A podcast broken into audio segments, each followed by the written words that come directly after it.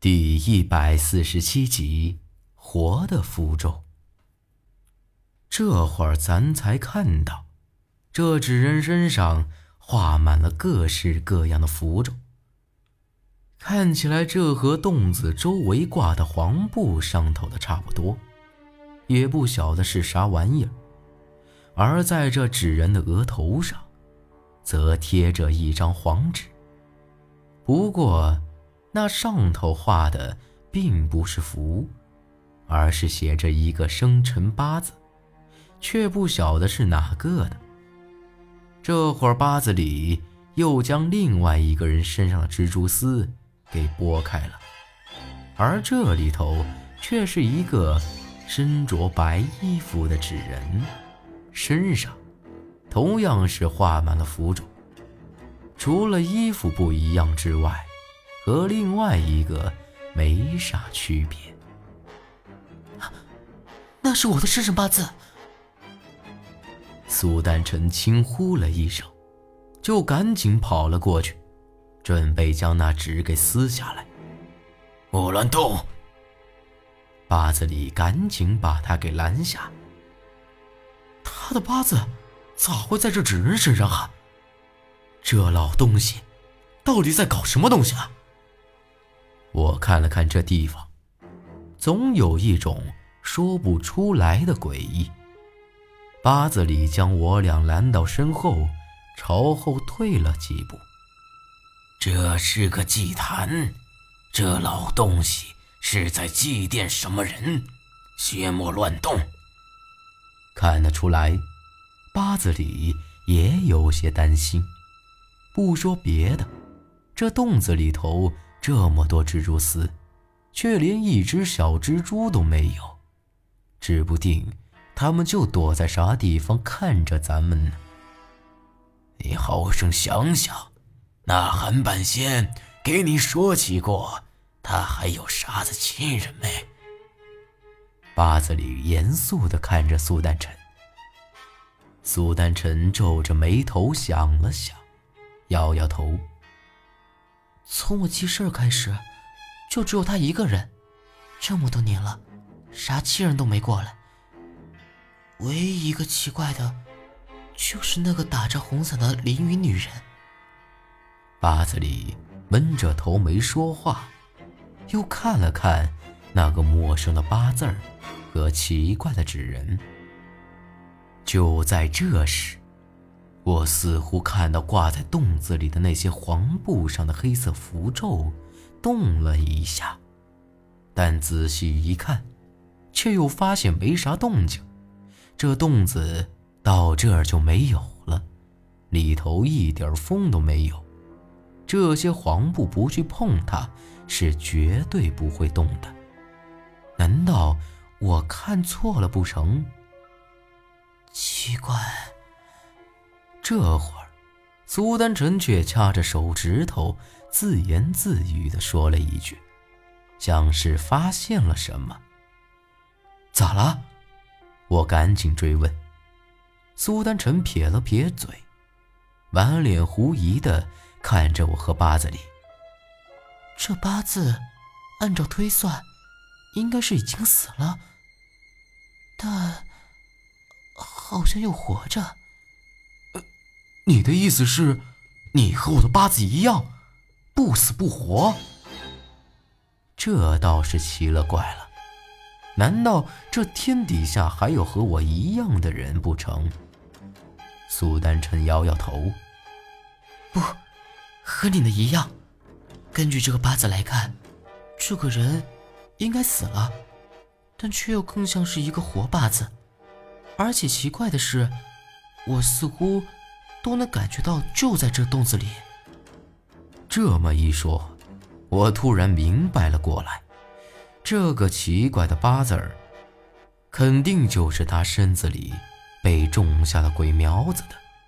只有这样，才能算出这么一个结果来。本来已经死了，却占有了苏丹臣的身子活着。八字里明显也想到。冲我皱了一下眉头，示意我不要说出来。行了，莫管这狗屁八字了，竟然给你也扎了个纸，这老东西就没安好心。说完，我就一个大步过去，将苏丹成的八字给扯了下来。胡闹！八子里大喝一声，一把将我扯了回来。你们快看！苏丹臣在同一时间也惊呼一声，指着那些黄布，露出惧怕的神情。我这一看才晓得，刚才我看到这些符咒在动，并不是看错了，而是真的在动。这会儿。更明显了，就像是一条条黑色的虫子在上头爬一样，还发出沙沙沙的响声。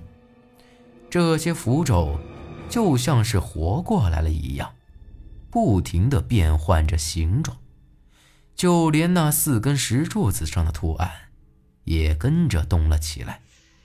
啊，是蜘蛛，快跑！八子里大喊了一声，扯着我和苏丹臣就往入口处跑。可这一转身，才发现，进这洞子的入口，已经不晓得什么时候被蜘蛛丝给封了起来，而且上头还爬满了密密麻麻的蜘蛛。这些蜘蛛个头很小，浑身俊黑，乍一看。就像是蚂蚁一样，这已经很明显。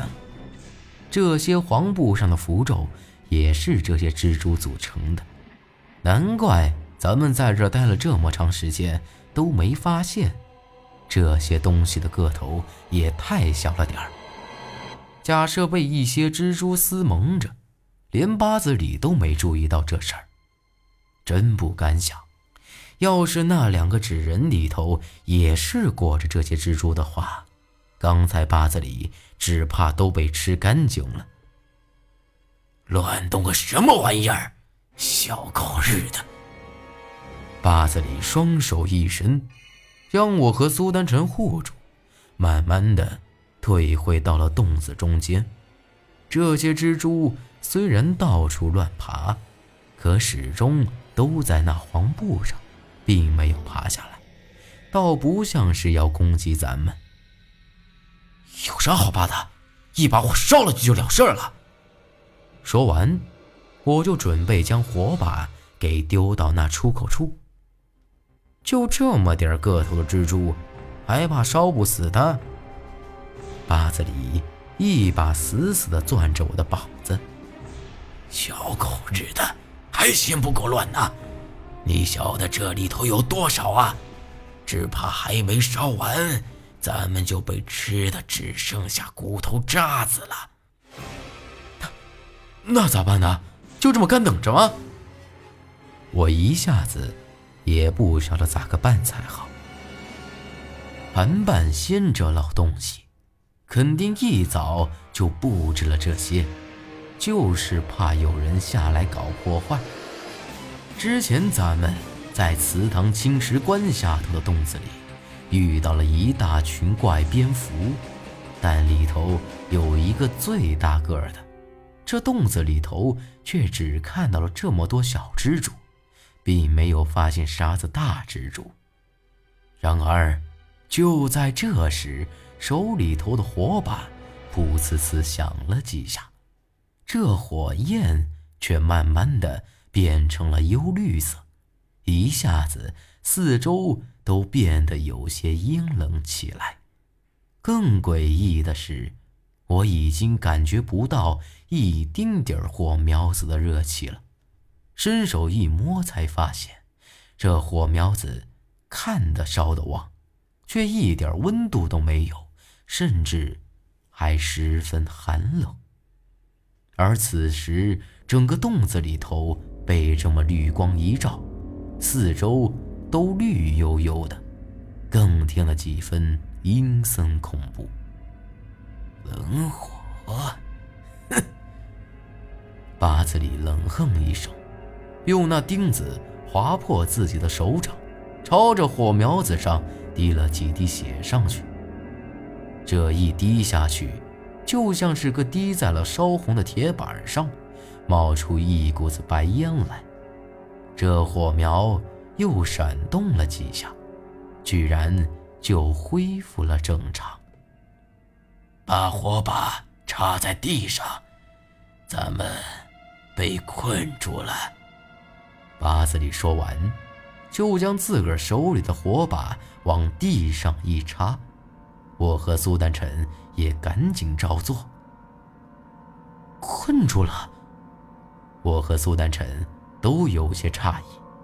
很明显，八字里说的困住了，并不是指这些密密麻麻的蜘蛛。你们瞅瞅这地上。八字里低沉地说道。